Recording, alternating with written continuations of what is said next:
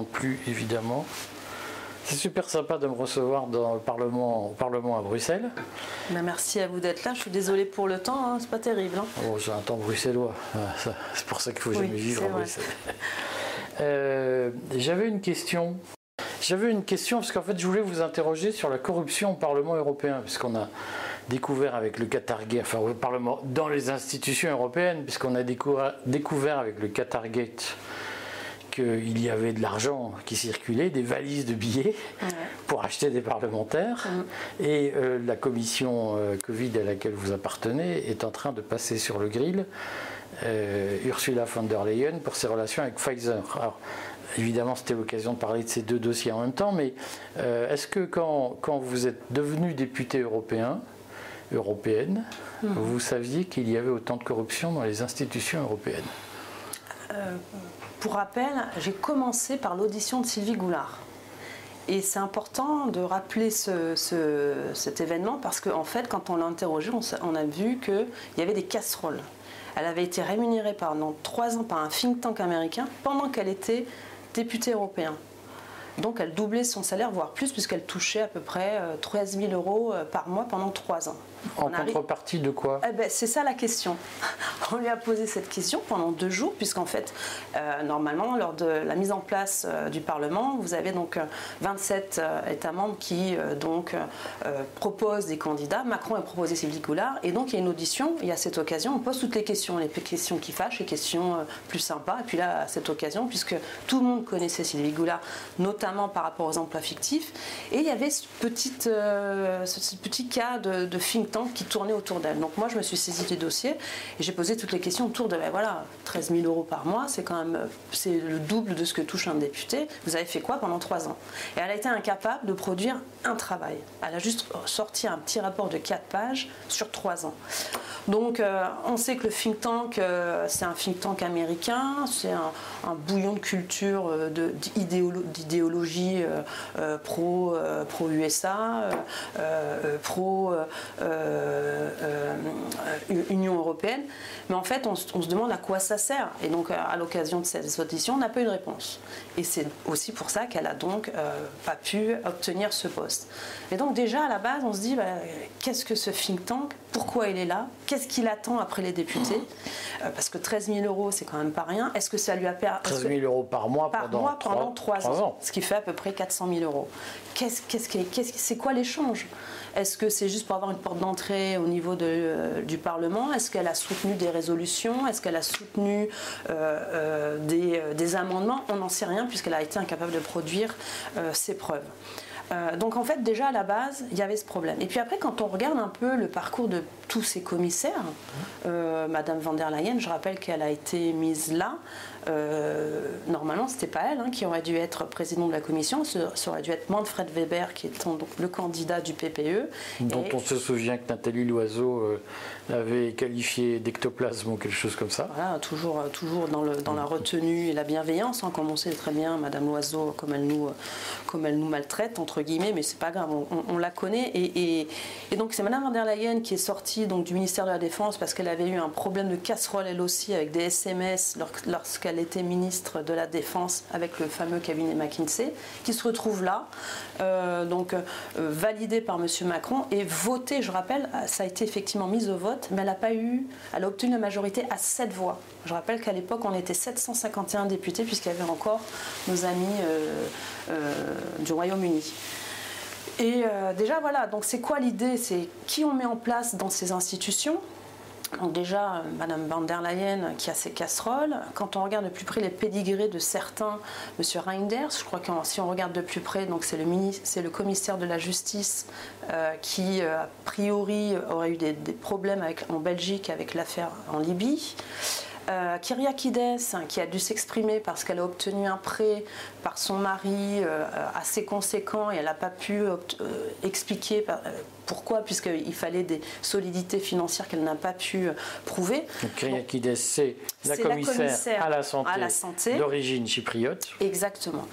Et puis après, on entend des bruits de couloir, euh, voilà, euh, des, conseillers politiques. Alors ça aussi, c'est important de savoir. Il y a les assistants des députés, c'est nous qui les embauchons en direct, et vous avez des conseillers politiques, on appelle non, ces conseillers techniques s'appellent des policy advisors, qui sont embauchés par les groupes politiques, qui ont une certaine expérience, ils ont de très beaux CV en général, ce sont des gens qui, ont, qui parlent 4-5 langues, qui ont bac plus 5, qui ont une expérience surtout à l'étranger, et qui... qui sont payés par les groupes. Et ils sont par les groupes politiques. C'est important parce que c'est donc ces deux personnes qui sont visées dans l'affaire du Qatar. Donc vous avez cet Italien, donc le petit ami de Eva Kelly, l'Italien, et vous avez un Iranien. Il faut savoir, quand on rentre dans ce Parlement, parce que là on attaque les députés, ok, ils sont, ah, c'est comme tout, euh, de l'argent, beaucoup d'argent, des influences. là j'ai donné l'exemple de ce lobby. Il y a aussi effectivement des États, même moi j'en reçois ici. Euh, c'est de l'amitié, ils veulent qu'on crée des groupes d'amitié, et après ils veulent aussi voilà, un échange. Mais quand ça, devient problématique, c'est effectivement quand il y a des résolutions qui sanctionnent des États. Moi je, vais vous donner deux exemples. On a vu, alors, comme le thème à la mode, entre guillemets, c'est le droit de l'homme. C'est un thème bateau. Il suffit euh, euh, de ne pas mettre en place une réglementation pour protéger euh, le LGBTXYZ. Vous êtes tout de suite condamné par l'Union européenne, jusqu'en Égypte, jusqu'au Bahreïn. Et par expérience, moi, j'ai rencontré des Barinois qui m'ont demandé, voilà, pourquoi cette résolution Elle sort, on ne sait pas d'où. On ne nous a même pas contactés au préalable. On n'a jamais vu personne du Parlement européen. Euh, nous, toutes nos portes sont ouvertes et d'un coup on se retrouve avec cette résolution. Idem pour l'Égypte. Et en fait, quand on regarde de plus près d'où viennent ces résolutions, elles viennent du groupe socialiste. Et pour, euh, en général, ce ne sont pas les députés, ce sont les policiers advisors qui rédigent ces résolutions et après elles sont soutenues ou pas par les députés européens. Mais pourquoi ils prennent l'initiative de... Alors c'est ça. On peut imaginer que le président de groupe a quand même euh, à un moment donné un rôle de filtre alors, pour à jouer. Alors président de groupe pour le recrutement, en général, comme vous savez, tous les cinq ans il y a un renouvellement des hémicycles. Donc euh, certains ont une expérience, d'autres pas. Donc du coup, en fonction du renouvellement ou pas des groupes politiques, vous avez des gens qui ont réussi à rentrer dans le système et puis qui restent parce que le député a bien travaillé avec lui pendant 5 ans et les nouveaux ne connaissent pas, les connaissent pas, donc ils acceptent un petit peu euh, ce qui a été mis en place. Et puis après, c'est euh, s'ils sont bons, le fait de parler plusieurs langues, le fait de, faire rencontrer euh, des personnalités participe effectivement à ce qu'il y ait un maintien de certaines personnalités, dont cet Iranien, Mamedov Eldar, qui est là depuis 2009. Qui était l'advisor des socialistes. L'advisor des socialistes, qui s'occupe de tous les, les, pays arabes, dont le Qatar, le Maroc, tout, toutes ces... et on sait très bien, l'Union européenne, c'est aussi ce qu'on critique. L'Union européenne devrait s'occuper des affaires de l'Union européenne, mais elle considère qu'elle doit rayonner dans le monde entier, d'où effectivement ces délégations avec euh, l'Union européenne et ses, pays. Et effectivement, ces pays veulent, veulent comment dire, euh, ne pas être sanctionné, parce que quand on est sanctionné, on a de la mauvaise presse derrière. Après, ça, contribue à euh, ne pas faire émerger du tourisme. Et après, il y a, a aussi de l'argent. L'Union européenne a un, un, chéquier conséquent pour euh, donner de l'argent, euh, notamment là, l'exemple au Pakistan, parce qu'il y a eu cet été, il y a eu l'inondation, donc ils ont fait un chèque. Donc, donc, si vous voulez, il y a ce rapport où on a un gros chéquier au sein de l'Union européenne. On a un système euh, qui est mis en place depuis des années. Et comme c'est toujours pareil, hein, quand il y a de l'argent, bah, il y a de l'envie, et puis il y a des, intérêts des États ou des lobbies à prendre de l'argent ou à prendre des positions dominantes au sein de l'Union européenne. Et puis après, voilà, il y, a, la corruption quand il y a des corruptibles. Et là, l'occasion de cet événement, euh, on a bien vu que ce qu'on pensait était réel. Ce qui, est, ce qui moi. Qu'est-ce que, vous pensiez? Ben, moi, comme, comme l'exemple de Sylvie Goulard, je me suis dit, c'est pas anodin. L'exemple de van der Leyen, c'est pas anodin. Si déjà les institutions l'acceptent, parce qu'elle accepte. Parce que Macron ne s'est pas posé cette question quand il l'a proposé. Euh, idem la Commission et Madame van der Leyen. Euh, donc ça veut dire que déjà les institutions à la base acceptent ce type de problématique euh, qui pourrait euh, engager ou remettre en question la probité des institutions. Voilà. Puisqu'à l'origine, ils ont été mis en place alors qu'il y avait déjà des problèmes d'indépendance et de transparence. Donc déjà à la base, ça, peut poser problème. Donc finalement, ça ne nous étonne presque pas, j'ai envie de dire. Par contre, ce qui est étonnant dans cette histoire, c'est que ça vient du groupe socialiste sont les premiers au sein de, ce Parlement à toujours donner des leçons de morale, à toujours donner des leçons de probité, de transparence, à toujours nous attaquer euh, parce qu'ils considèrent que nous sommes la bête noire dans cet hémicycle. Moi, je vais vous raconter une anecdote. donc, je commence avec Sylvie Goulard première mission à l'étranger puisque je faisais partie de la commission femmes et on va euh, une mission au Kenya, délégation de la commission femmes pour pendant quatre jours parler de l'égalité euh, des genres, euh, de la défense des droits des femmes qui sont exploitées, etc., etc. Dans cette délégation, un socialiste allemand, très âgé, et un soir, parce que le soir on est quand même tranquille à vaquer à nos occupations, donc on va dans, dans cet hôtel, donc je le thème, hein, droit des femmes, euh, égalité des genres, protection de l'enfance, etc. etc. Je, je, me retrouve dans la soirée, je vois cet homme partir avec deux prostituées jeunes, socialistes, euh, qui vient euh, pour défendre ce thème-là. Vous rigolez, mais, moi aussi je me suis dit, mais en fait je me suis, c'est là que je me suis dit, c'est pour ça qu'ils veulent pas qu'on soit là, pour pas voir toutes ces dérives. Et quand il m'a vu, il est devenu blanc. Et euh, il est reparti, euh, il est reparti euh, penaud. Et après, j'ai plus jamais revu parce que je crois qu'il a dû même être, il a été, ils l'ont sorti. Vous voyez un petit peu, moi quand j'ai débuté, j'ai vu ça, je me suis dit, mais en fait c'est pour ça qu'ils veulent pas qu'on soit là, parce qu'on voit toutes ces dérives et ça les gêne. Et l'histoire du Qatar, c'est que c'est complètement ça. Ce Mamedoff alors, concrètement, qui a pu lui souffler l'idée de faire une résolution sur les LGBT euh, euh, au Qatar. C'est les ennemis de ces États. Euh, c'est les ennemis de ces États, puisque ça dépasse l'Union européenne, qui, sont les, qui sont les ennemis du Qatar dans les pays arabes voilà. Qui sont les ennemis de l'Égypte dans ces pays? Qui sont les ennemis du Maroc?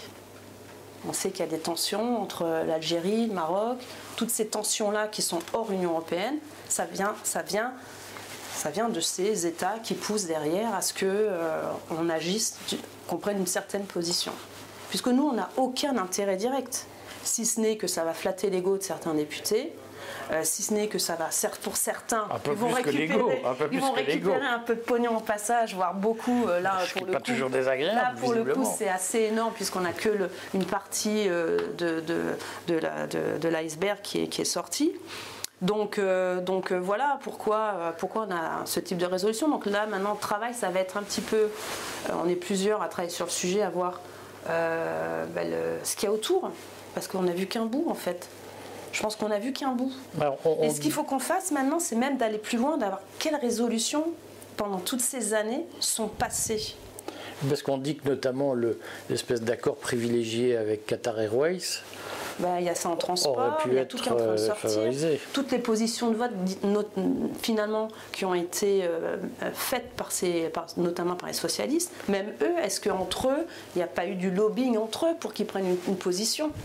Et d'ailleurs, je, constate que euh, même entre eux, il n'y a pas assez de, de posture pour condamner ou, ou, sortir de ce groupe dit des socialistes et de, de, ce groupe dit de, vertu et de valeur, parce que là, ils sont assez inaudibles.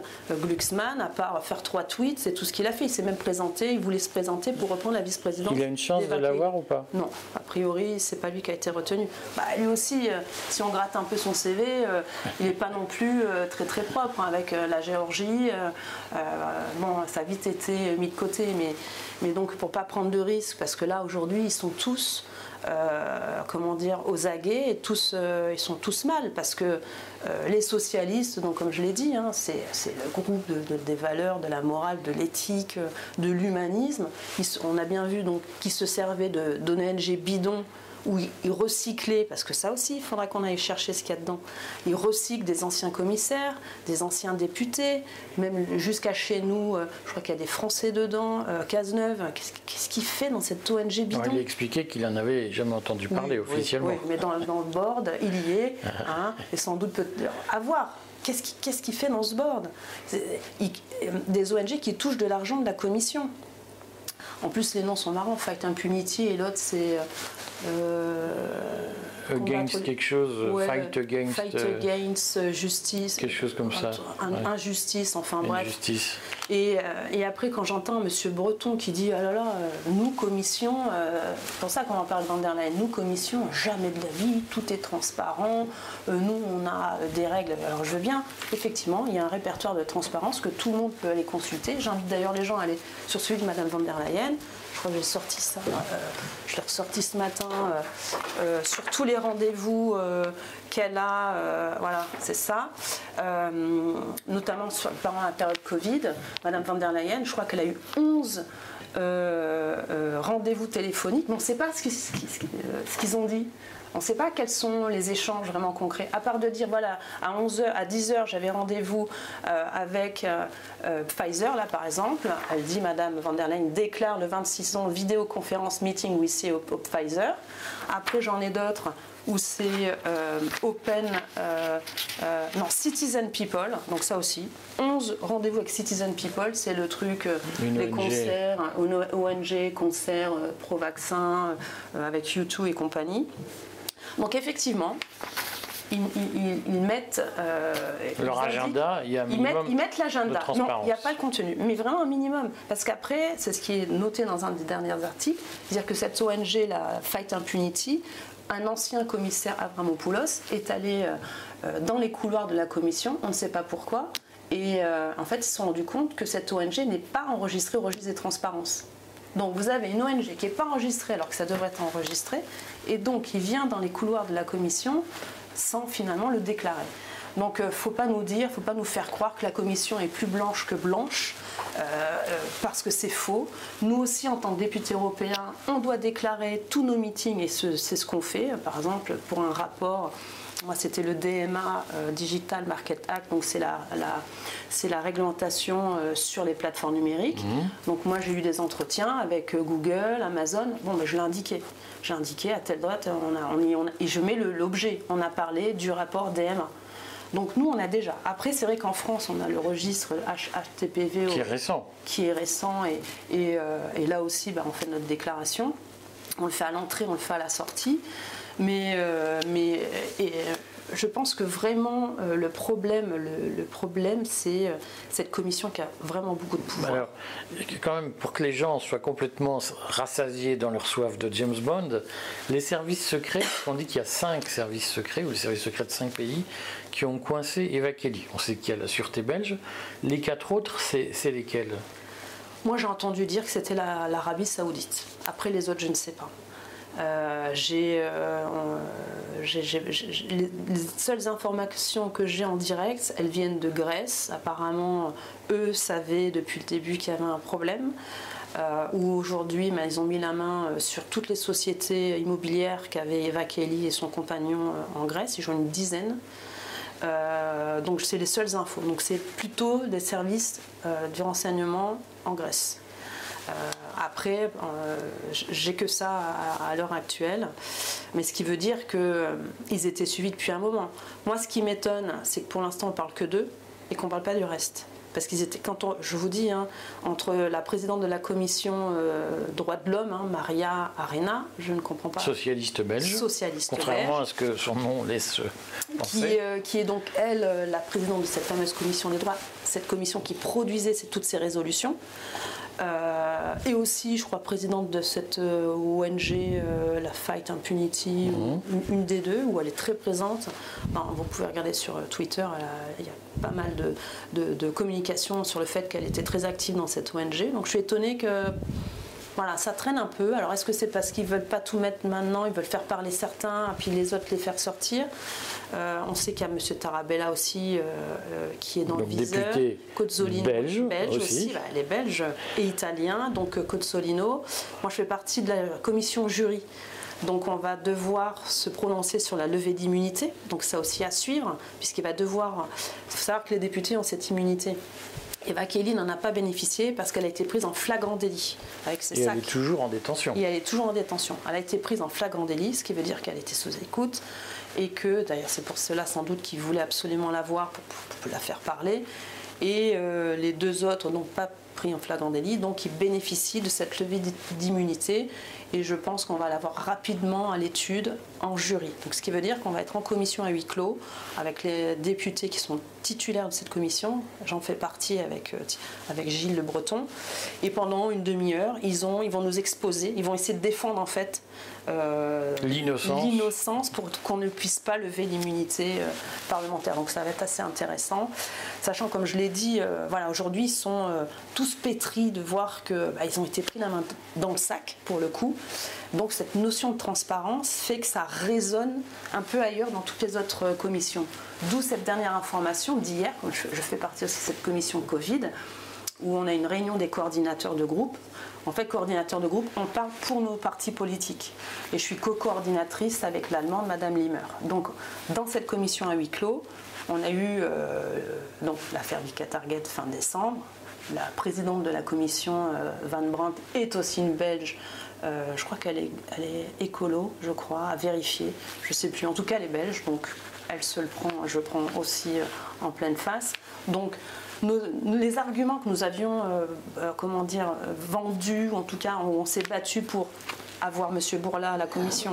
Deux fois, il a refusé. On a refait une lettre, on est gentil, on a refait une lettre avec des questions précises. Où là, elle a appuyé notre demande. On a demandé l'audition de Mme van der Leyen depuis le début elle est assez réticente pour cette demande de l'audition de Mme von der Leyen. Mais là, avec ce cas Target, besoin de transparence, besoin un petit peu de redorer le blason de cette institution, là, on est en position de force. D'où le fait qu'hier, en réunion des coordinateurs, on a défendu, un, euh, qui en a marre de se faire balader par M. Bourla. On veut euh, maintenant que tous ces petits euh, lobbies qui rentrent comme ils veulent au Parlement, on leur suspend leur badge. Le plus tôt est le mieux. Et la seconde demande, c'est qu'on veut maintenant une audition avec Mme von der Leyen. Au départ, ils étaient tous réticents, même, même euh, les autres groupes politiques, hein, euh, mais là, avec ce contexte, fait qu'on a, euh, on a cette, cette, position un peu plus renforcée, et donc on a obtenu cet accord. Les deux seuls partis qui n'ont pas voulu accéder à cette demande, PPE, donc les républicains font partie de ce groupe, et Renew, c'est les macronistes, et là, pour le coup, la coordinatrice qui était absente, mais qui est euh, la présidente de, pour le Renew, c'est Madame Trillet-Lenoir, qui n'a pas soutenu ces deux demandes. Concrètement, euh, Virginie, sur les affaires d'Ursula von der Leyen, est-ce que vous, je vais vous poser une question provocatrice, est-ce que vous, votre conviction est qu'il y a une affaire de corruption entre l'Union européenne et Pfizer? Je ne dis pas une certitude, mais une conviction ou un gros doute? Oui, parce qu'au fur et à mesure de la lecture des rapports, notamment celui du, rapport de la Cour des comptes, euh, européenne. européenne, qui déclare qu'il y a eu 71 euh, milliards d'euros pour des contrats d'achat de vaccins. Le plus gros contrat, c'est celui de Pfizer, je rappelle 2,4 milliards de doses, avec des chiffres qui, euh, qui oscillent entre, pour une dose entre 15 euros et 20 euros on arrive à peu près à 40 milliards d'euros, avec une seule question que j'ai posée et pas de réponse, c'est-à-dire pourquoi avoir acheté ou commandé autant de doses, sachant que nous sommes 445 millions d'habitants Pour en faire 10, pour en faire 9 par personne. Mais alors il fallait nous le dire dès le début, parce que quand on nous a vendu la vaccination, c'était deux doses. On ne nous a jamais dit euh, que tous les deux mois, il fallait se refaire vacciner.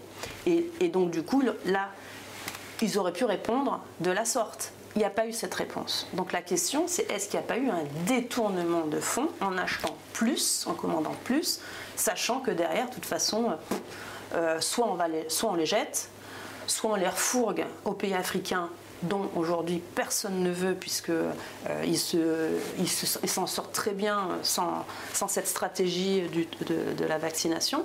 Donc c'était pour moi, oui, il y, a, une vraie question autour de pourquoi autant d'achats.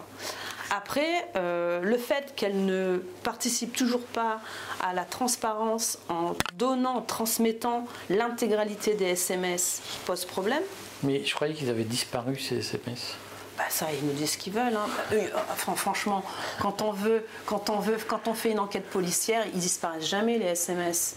Enfin, c'est complètement, c'est faux. Plus en 2022. Je veux bien, je veux bien au siècle du minitel et du fax, mais pas aujourd'hui. Quand on veut, quand on veut coincer quelqu'un, on a accès à tout, même, même à leur conversation téléphonique. Donc ça, c'est de la mauvaise foi. Donc, euh, donc il y a, y voilà, problème d'une surcommande problème de pourquoi ne pas avoir toujours s'obstiner à ne pas transmettre ces SMS et pourquoi avoir favorisé Pfizer par rapport aux autres laboratoires. Puisqu'on se retrouve aujourd'hui, on voit bien, monopole, hein, monopole euh, euh, sur toutes les stratégies.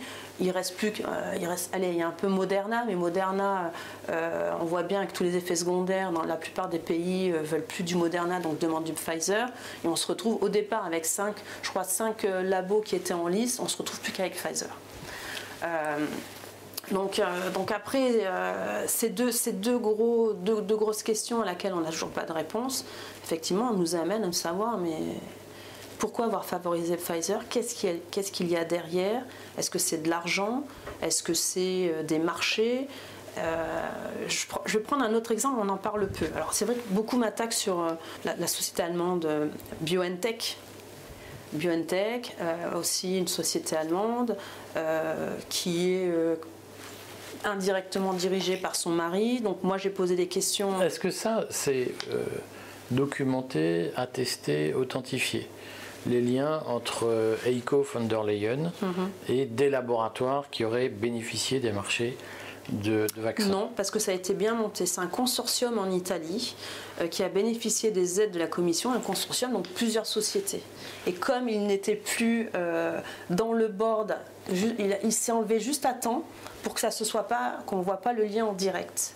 Mais on subodore effectivement que, en étant dans le board, euh, juste quelques mois avant, ils auraient dû prendre des précautions et en tout cas l'indiquer euh, dans le registre de transparence où, euh, la commission aurait dû vérifier euh, ces éléments.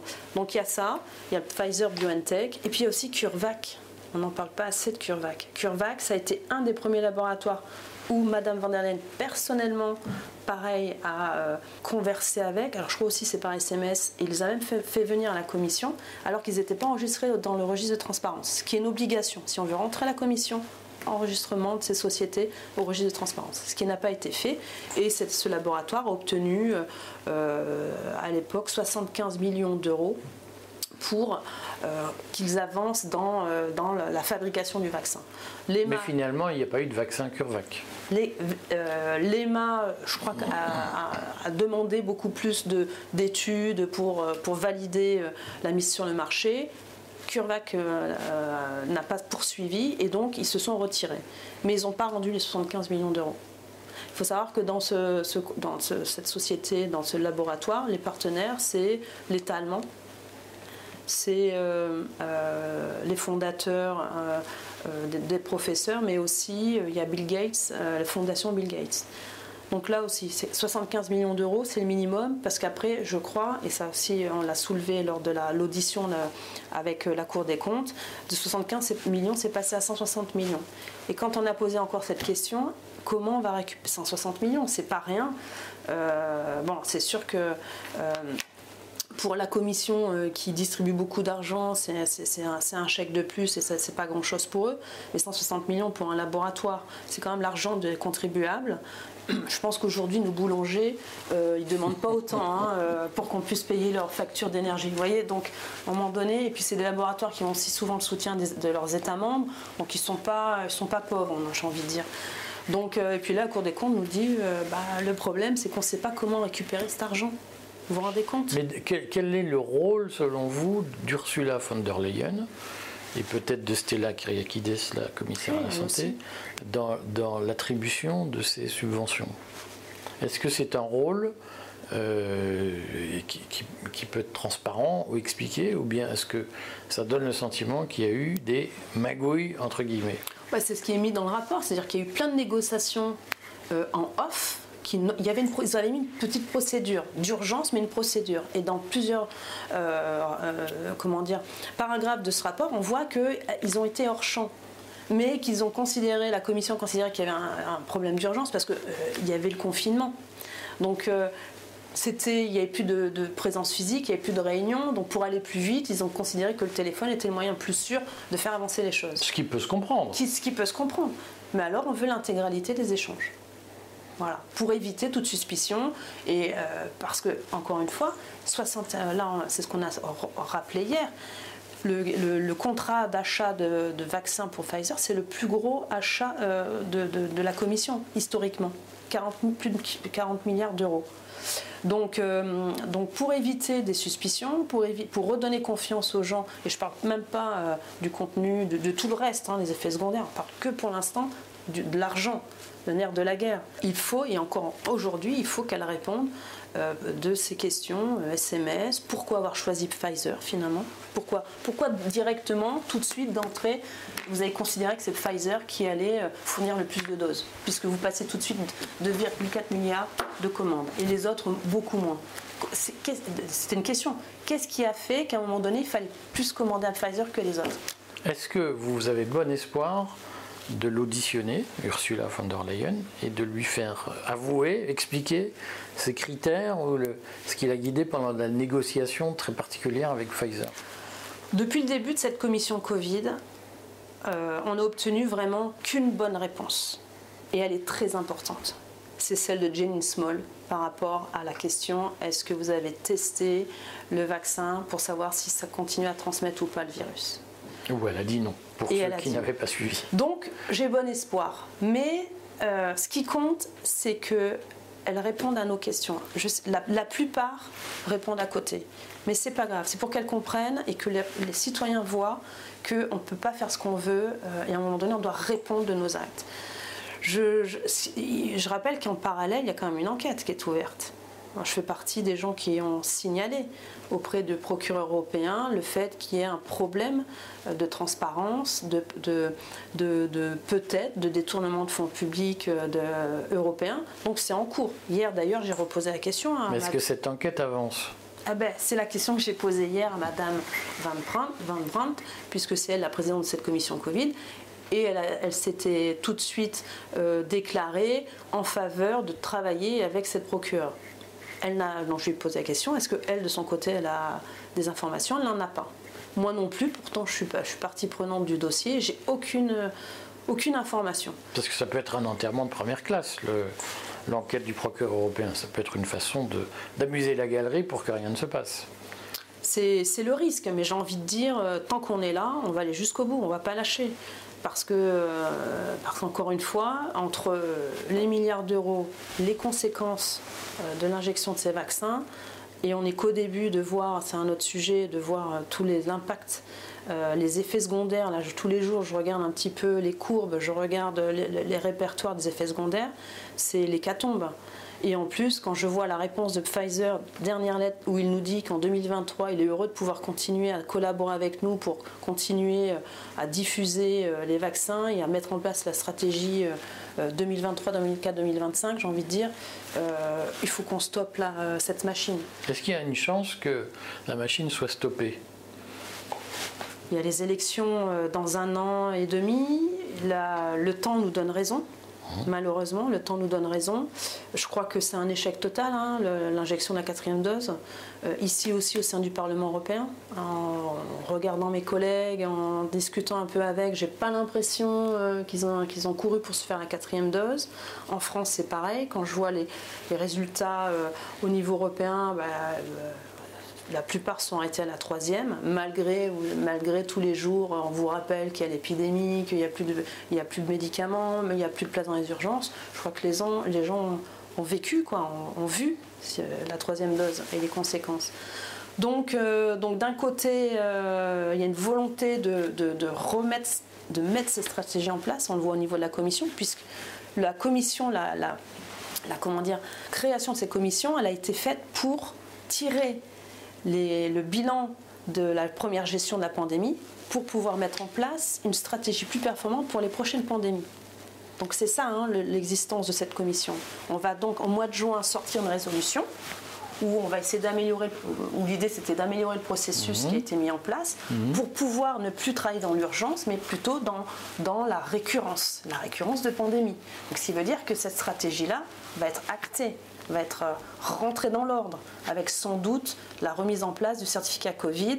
Euh, là, je viens de recevoir ce matin un rapport de la Cour des comptes qui fait un petit bilan sur euh, l'outil destiné à faciliter les voyages, pour dire que la Commission elle a bien bossé, elle a donné de l'argent, ça, a été, ça a été un triomphe. Donc l'idée derrière, c'est de mettre dans le dur cette, cet outil.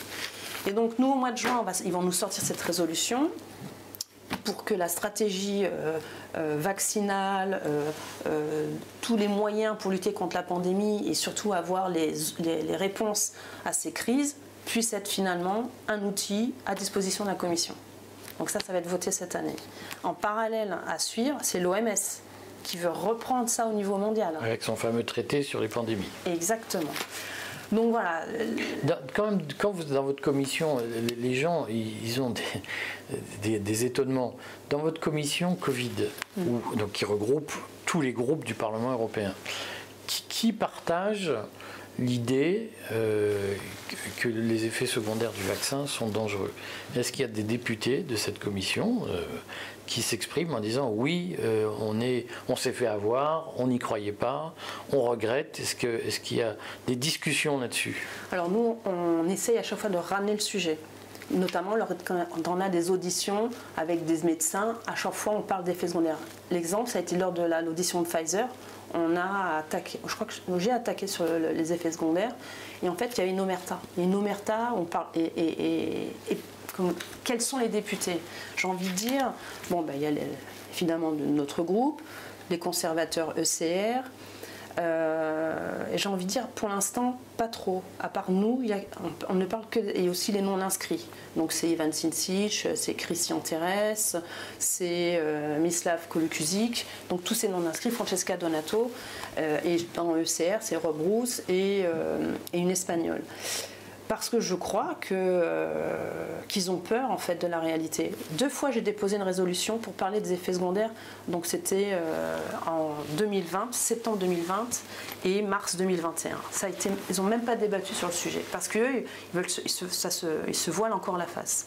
Moi quand je sors, euh, quand je fais une intervention, je viens toujours avec le rapport de la NSM. C'est pas moi qui l'invente. Euh, tout est bien répertorié, c'est des chiffres français, et à chaque fois on m'attaque pour des informations. Je suis désolée, moi je ne cite que des chiffres. Donc pour l'instant. Ça veut dire quoi On vous attaque pour des informations? Que je fais de la fake news, que c'est faux en fait. Mais bon, après on, connaît les gens qui m'attaquent, c'est les macronistes. Euh, qui, euh, qui, sur ce point, défend la position de son gouvernement à vouloir tout vacciner, tout le monde, 15 fois dans, dans l'année. Donc elle défend cette politique. Mais c'est vrai qu'on vient avec les chiffres, on vient avec les rapports et, on se fait encore attaquer pour des informations. Donc euh, c'est regrettable parce que le problème, qu'on ait envie ou pas de continuer cette stratégie de, la vaccination, il y a aujourd'hui 25% euh, de cas graves pour Pfizer en effet secondaire. En effet, euh, secondaire confirmé. 25% des cas d'effets secondaires sont Pfizer. cas graves. Il n'y a pas 25% d'injectés à Pfizer qui développent des cas graves. Non. Il faut préciser aussi. Je vais avoir des remarques. Oui, sur, oui, oui. Alors, voilà. Quand on regarde sur les cas d'effets secondaires, voilà. 1 sur 4 est grave, grave, dans le cas de Pfizer. Exactement. Mais ça veut dire que les autres sont quand même graves. Mais, oui. Voilà. Donc du coup, dans, dans, dans, dans, ces rapports, donc 20 pour 5% de cas euh, graves, les autres sont considérés euh, plus légers. Euh, vous avez avéré myocardite, péricardite, hypertension artérielle et troubles menstruels. Donc c'est dans le rapport. Et quand on évoque ces sujets, alors oui, la réponse par la commission, c'est on a sauvé 20 millions de personnes. Donc là aussi, sans produire, parce que moi, on me demande de produire des études, mais en face, il n'y a pas d'études. Hein. Toujours pareil. Hein. Et combien de députés sont encore dupes de ça? C'est-à-dire que les macronistes, que, les républicains euh, le soient, mais dans les autres groupes, notamment en Pologne, ou ailleurs? Alors les pays de l'Est sont beaucoup plus euh, critiques. Croatie, Slovaquie. D'ailleurs, on le voit dans les stats des, taux de vaccination. Mmh. ça se reflète comme cela. Après, au niveau de la commission, Hier, par exemple, euh, quand on a demandé, euh, on a posé ces deux questions, enfin, on a demandé les badges contre, euh, sur Pfizer qui soient levés et l'audition de Mme van der Leyen, au début, on n'était que deux à soutenir cette position. Trois avec les Greens, puisque Mme Rivasi avait participé à cette demande. Donc on est une trois. Hier, il y avait en plus, c'est rajouté les socialistes, et pour cause, à cause du Qatargate, problème de transparence. se sont rajoutés la GUE, The Left, c'est France Insoumise. Euh, euh, euh, et, bon, nous, nous étions donc ECRID, donc on était en majorité.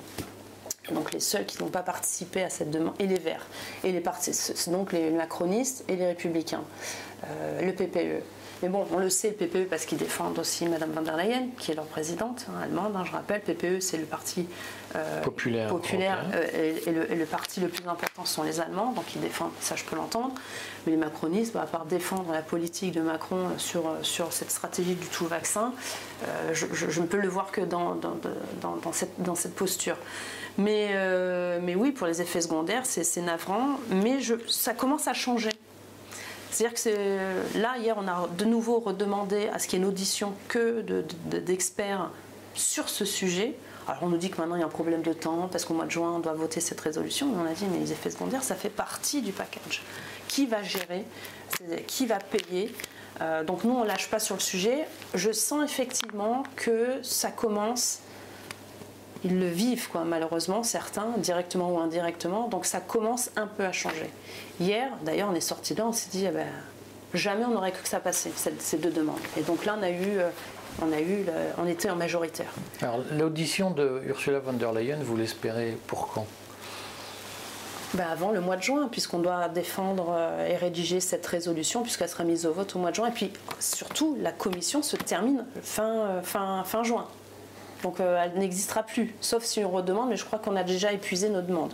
Donc euh, normalement, ça se termine, euh, ça termine fin juin. D'accord. Donc voilà, voilà un petit peu. L'impact, pour finir cette longue conversation, dont je vous remercie, l'impact de Twitter, Twitter Files, des ah. révélations de, de, Elon Musk sur les, les influences, l'impact sur les députés, c'est quoi aujourd'hui? Alors, impact député, moi, comme vous savez, la désinformation, c'est un sujet qui me tient à cœur, parce que depuis le début, euh, je me sens concernée, puisque c'est un sujet que j'aime beaucoup. Euh, j'avais lu Les Nouveaux Chiens de garde euh, il y a très longtemps, la fabrique du consentement, donc ces manipulations de l'information. on sait ce que c'est, dans un sens comme dans un autre.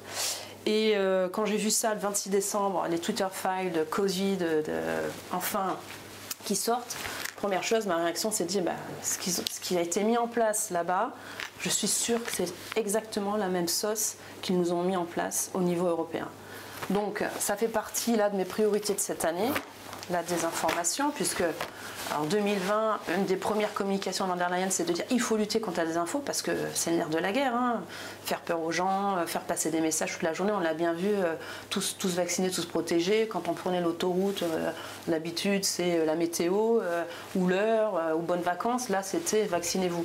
Donc, cette information qui a été mise en place par les États, on voit bien, on l'a vu par rapport à, nos, à nos communications. Certains ont été bannis. Il y a eu l'histoire des fake news, euh, du, du, fact-checking, où ça n'allait que dans un sens. Donc maintenant, on va voir, ok, on sait maintenant, on a une certitude qu'il y a eu euh, une manipulation grâce à la, lutte contre la désinformation de la part des, des, lobbies, euh, des ONG, des institutions aux États-Unis. Donc maintenant, quid au niveau européen? Voilà, donc là, la semaine prochaine, on a euh, une audition euh, sur les droits fondamentaux et euh, l'impact de la désinformation et la mésinformation et la propagande sur la démocratie durant, la pandémie, durant la pandémie. Donc ça, on a ça le 30 juin.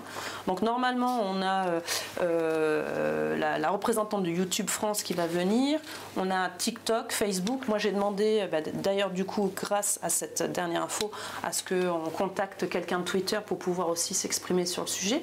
On veut savoir qu'est-ce qui a été mis en place pour soi-disant lutter contre la désinformation et, euh, finalement rétablir la vérité et, là, nous, sommes en train de poser une question à la Commission européenne, de savoir quelle était sa position, quelles ont été ses instructions, parce que pour pouvoir imposer aux plateformes une soi-disant lutte contre la désinformation. Donc c'est un vrai sujet puisque si on, décortique bien euh, cette lutte contre la désinformation sur le Covid, on va pouvoir l'adapter à tout le reste, à tous les gros autres sujets.